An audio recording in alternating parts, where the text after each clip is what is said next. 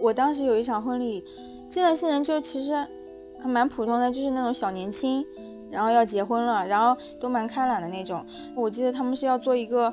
嗯，就是简单爱的那种主题，你可以把它想象成那种简单的粉色系的，然后可爱的的那种。然后，但他们的出场方式是那种五月天的，我要唱唱那个什么，我你就是我的天使。就你能想象，就他们的就青春活力，就是还蛮年蛮小年轻的那种性格，都还蛮开朗的。然后他们就过来谈结婚，谈结婚就是谈报价嘛。报价的时候，就双方都带了各自的父母过来。然后其实一开始谈的都还蛮融洽的。然后就谈到说，就是他那个简单爱的那个主题在迎宾区，他要摆一棵树，就那种粉色的樱花树。然后新娘就觉得她可以站在这个树下去迎宾，然后跟别人拍照，就超美的。然后新郎他们那边就觉得这棵树就很贵，觉得这棵树没有必要。然后新娘就觉得说这棵树是我最喜欢的。然后他爸爸妈妈就是说，哎呀，你们不愿意，那我自己来买单嘛。那新郎爸爸妈妈就觉得你是不是侮辱了我们啊？就是我们来去做办这个婚礼嘛。然后他就觉得说，那我自己女儿想要这个东西，一生一次的东西，你你不能满足，那我自己满足我女儿了。就是这样子，然后两个家长就相互就开始怼起来了。导火索是他拍了我们那个桌子，然后把我们那个我们那个桌子上面有块玻璃板，然后就拍裂了。然后他就觉得，你就因为这个东西来跟我这样发火，那还要不要结了，对吧？然后他就在我们公司里面开始吵架打架了，各自帮各自的小孩儿。你想啊，就是那个男方和就是女方嘛，就女方是在对骂，然后然后两个爸爸就开始。就推搡，最后就新娘就摔门而去，然后他爸爸妈妈就跟着新娘走了，走了之后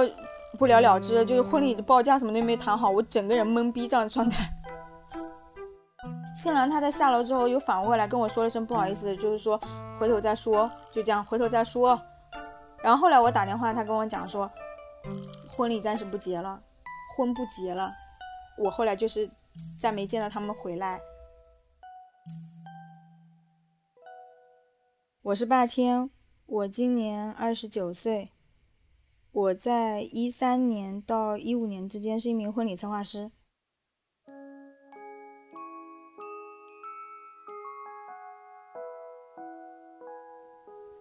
你好，欢迎收听故事 FM，我是艾哲，一个收集故事的人。在这里，我们用你的声音讲述你的故事。每周一、三、五，咱们不见不散。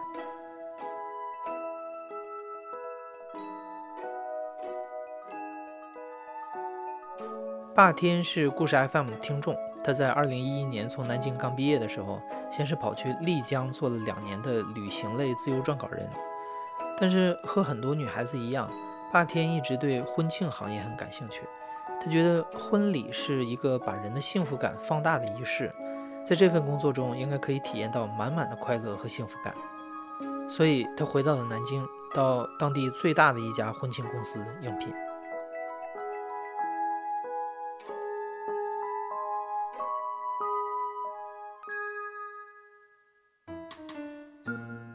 到目前为止，就是这家公司，我觉得是我上班以来就最魔幻的一家公司，你知道吗？因为我去的第一天，你知道他们在干嘛吗？我就进到那个公司，他在一个非常高档的写字楼里，然后进去了之后就打开门，发现他们在喊口号，你知道多夸张吗？在那喊口号，然后说加油加油加油，然后就大家就是非要站成一个队伍，然后再跳舞。就很像传销，就你知道那种理发店门口会会有那种跳舞，然后就列队，你知道吗？就是我们那个公司比他还夸张，就大吼，就是我们那时候还会分队伍嘛，就比如说什么筑梦队，然后卓越队，口号什么追逐梦想永不止步。其实我那时候入职的话，就一批还蛮多的，就他们招了蛮多人，就在同一天入职，然后有一个女孩。就是跟我家是一个地方的，然后我就跟他聊天，我说我靠，这个公司怎么这样的？然后我们走吧。他说，哎呦是啊，就是搞得好像传销，要不就咱俩一起换个公司什么的。然后就扭转我们观念的是，他后来放了很多的婚礼视频给我们看，然后这个婚礼视频就，嗯，就是说早上的迎亲花絮，然后到就是整个仪式，然后你就觉得，哇，这个婚礼好美啊。然后你就说，哎呀，一场婚礼都没有去过。然后就觉得，就因为这个你就离开了，那那不是会很遗憾吗？至少也要去看看婚礼到底是什么样子，然后就几百万的婚礼到底是什么样。刚开始的工作，我天呐，我们要非常就是这个公司其实是一旦招用你的话，就是他会有一批人，然后进行筛选。首先你要学会所有南京的，就每一个酒店它的名字，然后它的层高是多少，然后每一个酒店它不是有非常多的宴会厅吗？我们要记住这个宴会厅的名字以及这个宴会厅的规格，另外是它能放多少桌，它的风格是什么样的，全部都要背下来。比如说我们有一些主题婚礼，它可能也会有一些其他方面的台词，我得写完了之后，然后再跟司仪去沟通，我得确保它每一个细节都是完整的。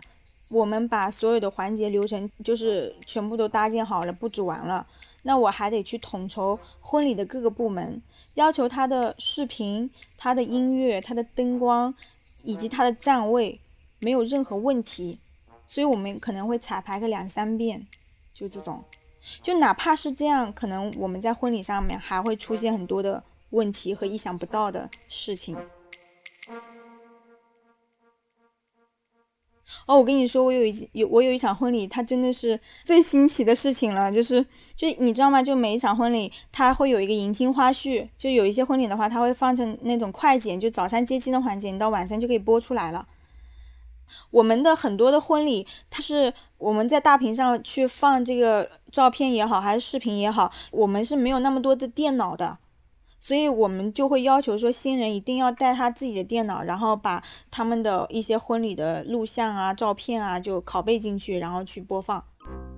迎新花絮放完了之后，它就自动播放的。你知道它自动播放放到了什么吗？放到了 AV，就是，就可能前一天新郎看那个那个还没有把它删掉，它就自动跳到了 AV，就是那个精彩环节，然后全宾客的人全都看见了。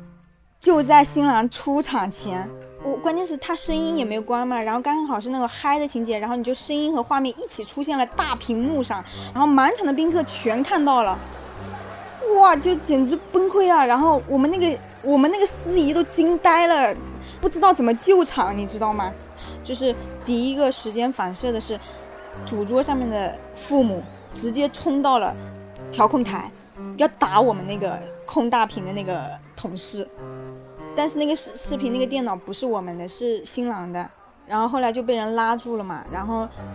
当时新娘就整个人都不好了，然后狂哭，新郎就说：“哎呀，不好不好意思，我靠，我昨天忘记忘记删了，救也救不回来了，就这场婚礼就毁了。”然后新娘就说她毁了，但是这个仪式还是顺利的去进行下去，也完成了，也是没有尾款的，你知道吗？就我们很惨，就不管什么样的事情，不管是我们的责任还是不是我们的责任。最后都是没有办法收到尾款的。这个行业的暴利，它确实是事实，就是它的利润确实空间非常的高，因为它有一些东西的话，它重复利用，重复利用的话，有一些婚礼的话，它确实都能利润的话都能达到百分之五六十，它就有那么高。但是你知道吗？就是像我们这样子的，就是真正去执行这个婚礼的人，拿到的薪资可能并不高。但是他付出的东西可能要多得多，就是你看到的很多的东西，他确实就是用手工，我们一点一点的熬夜，可能有有的时候会熬两三个通宵，一点一点做出来。我跟你讲一个，就是我到目前为止都觉得很荒诞的事情，就是你知道爬灰吗？你有听过爬灰吗？苏北它有一种婚俗叫爬灰，然后当时其实我根本就没有接触过这些东西，我那我当时只是把它。界定为一个词，后来做了婚礼之后，参与到一场婚礼当中，我就接触到这个爬灰，它真正的定义是什么了。他在东台，当时那场婚礼其实也蛮豪华的，那个厅大概坐了有四十多桌人呢，还蛮多的。然后，嗯，当时的话就整个婚礼它其实都是西式的嘛，主题的仪式是什么？爱上云端，就是新娘背后会出来两个翅膀的那种出场方式。然后最崩溃的是，就他们当中有一个环节，就是叫爬灰的环节。爬灰的环节是什么呢？就是你得把那个，把这个新郎的爸爸妈妈给请上台了。请上台了之后呢，就是这个公公，就媳妇的公公，他要套上一个猪八戒的那种衣服，就是那种道具一样的衣服，然后肚子上面写着“我要爬灰”，然后让媳妇就是做出一些就是让人觉得很不堪的一些动作和行为。就是我们民间不是就会有一些什么公公和媳妇偷情什么之类的，就是那种也说不上来的一些东西，然后他就在婚礼上这样子公开去演，演给大家看，就逗乐大家。就其实你就很匪夷所思的，然后就整个新娘的脸色其实也不太好，但是又没有办法，又苦笑着要去配合，然后配合的过程当中，他其实就很恶心。然后那个那个公公也是那种就嬉笑着那种，然后那个他的那个公公不是还有老婆的吗？然后他老婆就站在边上，也是那种很尴尬的嬉笑着，然后要给他戴一副眼镜，然后那个眼镜上要用另外一只，就其中一只要用那种红纸给他闷起来。你知道那个叫什么吗？那个叫睁一只眼闭一只眼，醉了我都，我全程就是，然后底下人就全部都在笑，然后就在说，哎，你你就起哄嘛，就那种，闹了半天，然后就这样闹那样闹，还要做出一一一些那种很不堪的那种动作什么的，新兰就全程站在边上，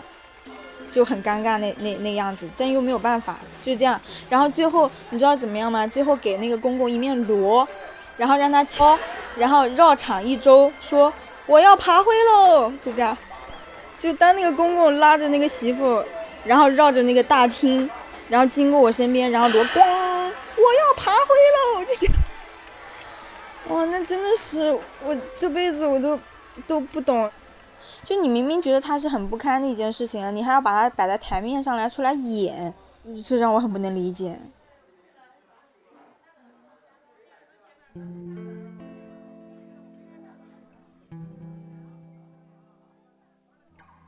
你一定听说过不少婚礼漏俗的新闻，好比把新郎扒光了，用胶带绑在树上，把伴娘扔进游泳池之类的事情。做婚礼策划师的这几年里，这种情况八天可没少见。有的时候接亲接到就是新郎都不不想结婚了。我之前有一场婚礼就接亲接到就就是新郎就是。好像白天就发了很大的火，然后就就心情特别不好。到了晚宴的时候，就是整个人都不在状态，就把新郎搞得很惨，什么扔壶里啊，有一些新娘她还要在腰上挂一挂一些针啊，然后还有那种非常奇奇怪怪的一些婚俗。对，有一些婚礼上面的宾客真的非常可怕的，就是他们在婚礼快要结束还没有结束的时候就开始扫货，就是把所有婚礼桌上面的。那个没有收拾的东西，全拿袋子就是装走，就不管你有没有在吃，不管这个桌上有没有人，他都开始开始收了，就开始收酒啊，然后开始收各种呃水酒饮料啊什么的。有的时候就新人主家他都不知道他是他们是谁，就是你知道吗？就是不管新人他的他的文化层次是什么样子，但他来的宾客都是参差不齐的。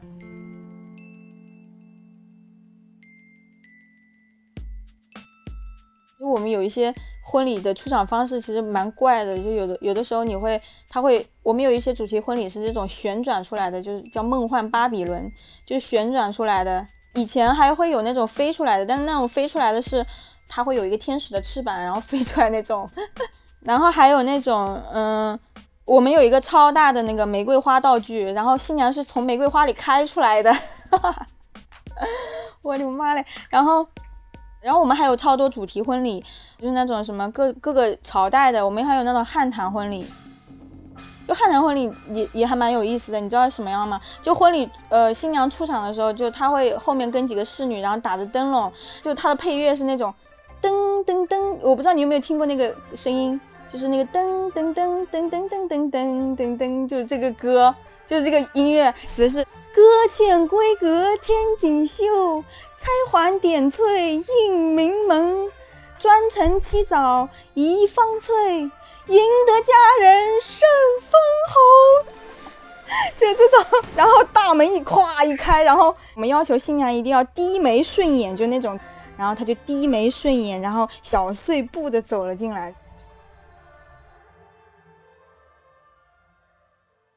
我们这种汉唐婚礼一般卖价的话，就是二十万以上我才做，就二十万以以下我是不做的。但是我跟你说，其实我后面离职了之后，我自己有接单嘛，就有些人可能会回单，就会找我再去做婚礼。我八千块就做过汉唐婚礼。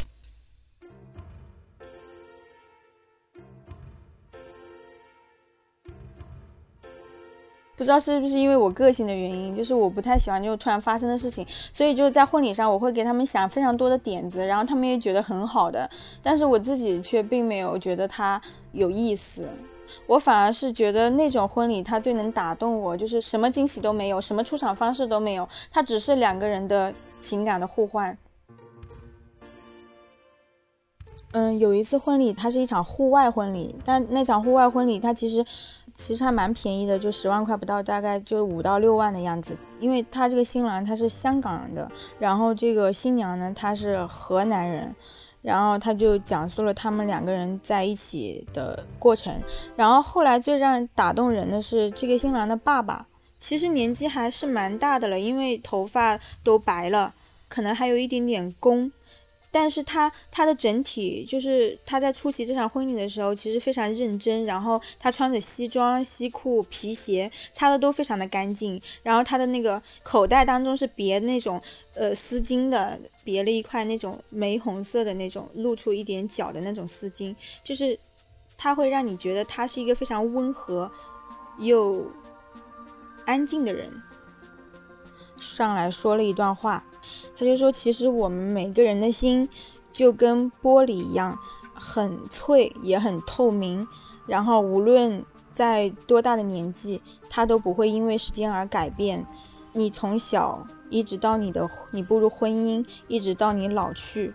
最珍贵的就是我们这颗心，就是你们两个人在一起，要彼此去珍惜和呵护，就是最珍贵的这颗最透明的东西。”然后接着他就拉了他那个他的老婆，就是这个新郎的妈妈过来。我希望就是在未来，嗯，你们也能像我一样，能够彼此拉着彼此的手，能一起去唱歌欢笑，这就是爱。我其实觉得他的话就是非常的平淡，就他后来还唱了一首就是香港的童谣，他那个里面。有一句歌词，好像就说，就是天上的星星，就是像你的眼睛一样的闪耀。当他唱这首歌的时候，他就望着他的妻子，然后他就停下来，然后并且把那句歌词念了出来，就是说天上的星就像你的眼睛一样闪耀，让我们一起到老。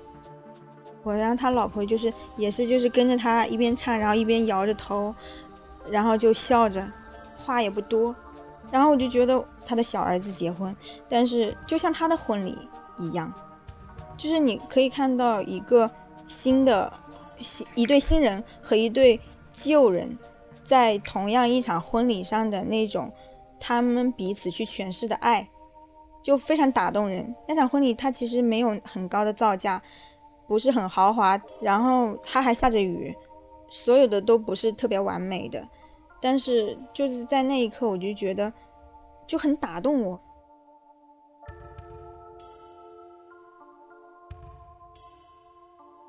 就虽然我看了这么多的婚礼，但是我却并没有任何一场婚礼让我幻想过我自己的婚礼，你知道吗？就是我，我都不知道我为什么会这样。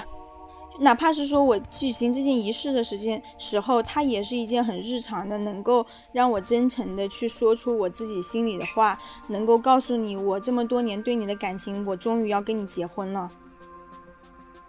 它不需要任何的灯光舞美，不需要太多的人去看到，它就是我和你。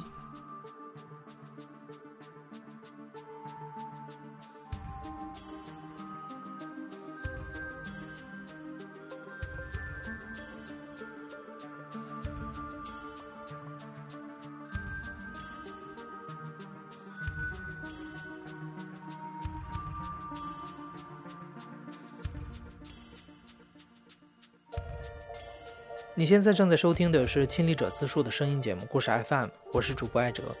本期节目由我制作，声音设计杨帆。感谢你的收听，咱们下期再见。